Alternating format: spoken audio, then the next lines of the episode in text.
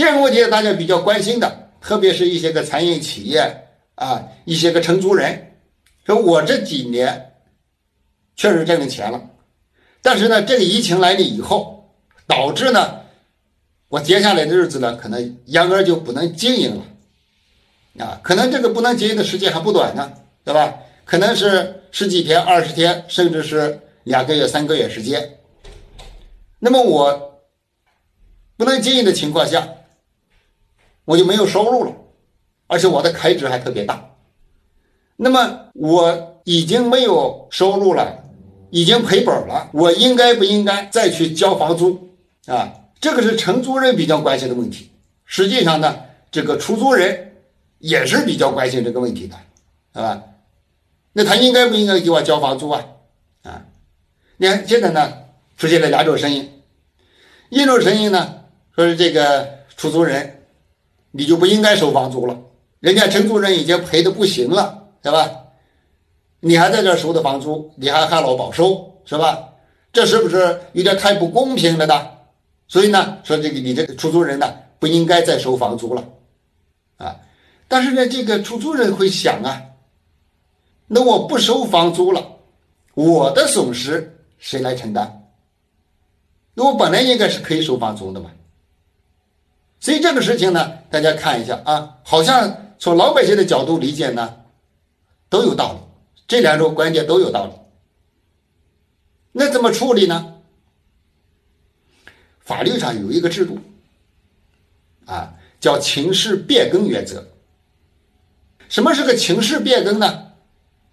就是这个合同签订以后，由于客观情况发生了巨大的变化，而且这种变化呢是你签订的合同的时候没有办法去预见的，它一旦发生以后呢，你也没有办法去克服，那么导致这个合同的继续履行会造成一种显示公平的一种后果。这种情况呢，合同法上叫情势变更原则。大家注意啊，这个原则呢，在我们的合同法里面啊，实际上是没有很明确的规定的。后来呢，在最高人民法院关于合同法的司法解释二里面，有提到这个制度，啊，有提到这个制度。所以呢，实际上情势变更原则在我们国家是存在的，啊，法律上是有这么一项制度的。那么发生了这种情势变更以后，该怎么处理呢？啊？大家刚才听的一个制度叫不可抗力啊，现在又出来一个情势变更。那么这个情势变更和不可抗力，大家看一下有个什么区别呢？他们最大的区别一点啊，就是说不可抗力的情况下是导致你合同不能履行了，履行不了了，没有办法履行了。而情势变更原则呢，它关注的是。合同履行了以后，可能呢造成权利义务的极端的失衡，也就是说呢，这个情势变更原则下，合同本身是可以履行的，可以履行的，但是履行了以后，造成一种呢极端的显示公平的一种结果。那么这种情况该怎么处理呢？我们民法上讲一个制度很重要的原则，就是公平的原则。那么这个制度呢？就是为了实现公平制度而设立的，啊，就拿咱们刚才举这个例子啊，交房租的这个情况来说，现在疫情爆发了，饭店不能经营了，啊，有的商场也不能经营了，那这时候呢，承租人有没有这个条件，或者有没有这个能力，或者有没有这种可能去交房租的？完全有可能吧，是吧？你只要有钱，你给人家出租人就得了，是吧？不存在一个没法履行的问题。这和刚才讲那个，我们讲那个呃不可抗力是不一样的。不可抗力是你履行不了，啊，客观条件限制你了，你没办法履行。而这个情势变更，你可以履行，就像你交房租一样，你是可以把这个房租给这个谁呢？给这个出租人的。但是你把房租给了出租人，导致的后果是个什么后果呢？是相当的不公平，有多不公平呢？承租人心里自己清楚啊。我可能两个月、三个月，人吃马喂的是吧？快赔死吧，我还要给你交房租，我一天都营业不了，给你交房租，那这个结果呢，公平不公平呢？当然不公平了，对吧？当然不公平。那么不公平应该怎么处理呢？应不应该交房租？啊，这里面呢就有一个程度的严重高低的一个问题，就看这个你这个疫情的发生以后，给这个承租者到底造成了多大的影响？你比如他三天没经营，你要减房减房租，可能就有点说不过去，对吧？但他三个月没经营，或者是两个月没经营。啊，这时候你再让他交房租，啊？就有点不太合适了。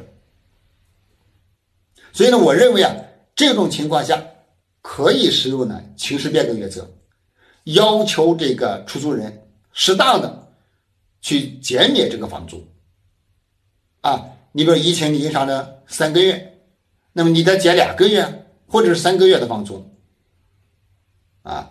这样呢，权利义务呢相对平衡一点了啊，相对平衡一点了。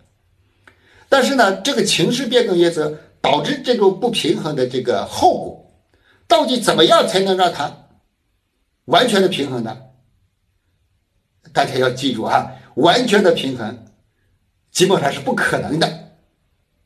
所以呢，如果双方当事人啊协商不成的，达不成一个呃比较双方。都能接受的方案的时候，可能就要到法院、到仲裁机构啊去打官司了。那么，即使是法院，即使仲裁机构，它也是根据各方面的情况来进行一个平衡啊，怎么样去啊这个这个尽量的是双方当事人都能够接受啊，都满意是不太可能，但是都可以接受还是有可能的啊。一般情况下，仲裁机构。和法院都会根据啊疫情呢影响的这个营业时时间的长短啊呃或者持续的期限来进行一个调整啊，那么这个调整也是一个大体上的调整啊，也不是说完全那么精确，所以呢，在这种情况下，我的一个建议是，双方当事人啊尽量的去协商解决，这里面呢，特别是出租人啊。应该有一个比较好的一个姿态啊，因为大家都不容易。你真的让这个承租人把所有的房租一分不少的全给你交了，他死掉了，他破产了，你那房子能租出去吗？啊，你是不是后面的损失也会很大？只有让大家都活着，大家才都有钱赚了，啊，你让乙方死掉，没有交易对象了，啊？那这个呢，大家呢可能最后都不一定能得到好处，啊，所以呢，建议大家在这种情况下尽量的去协商解决，啊，协商解决，啊，都摆出一个比较好的一个姿态。但如果协商不成的，那最后呢，可能就是两种结果，对吧？一种就是打官司去，对吧？一种呢，那就是承租人呢他租不起了，他破产，他走人，那这个都不是好的结果，啊，都不是好的结果。呃，令我们感到高兴的是啊，现在呢已经有好多的这个房东啊开始明确的表示要减房租啊，减免房租。有的呢说减免两个月，有的呢说减免三个月啊。呃，一些个大的房地产呃这个商或者是呢房产持有者啊，在这方面呢做得很好啊，这个应该是值得大家呢赞赏和表扬的。啊，你们这个北京市啊，呃，他这个国有的这个呃出租人啊，他们的姿态就比较高，已经呢明确的表示要减免承租人的房租啊，呃，所以呢，这个呢可能把好多的纠纷就扼杀在这个萌芽的状态。这是我们比较关心的第二个问题，关于这个承租人和出租人的这个经济交易。在疫情的持续的状态下，应该怎么样去平衡双方当事人之间的这个权利和义务啊？平衡他们的利益关系。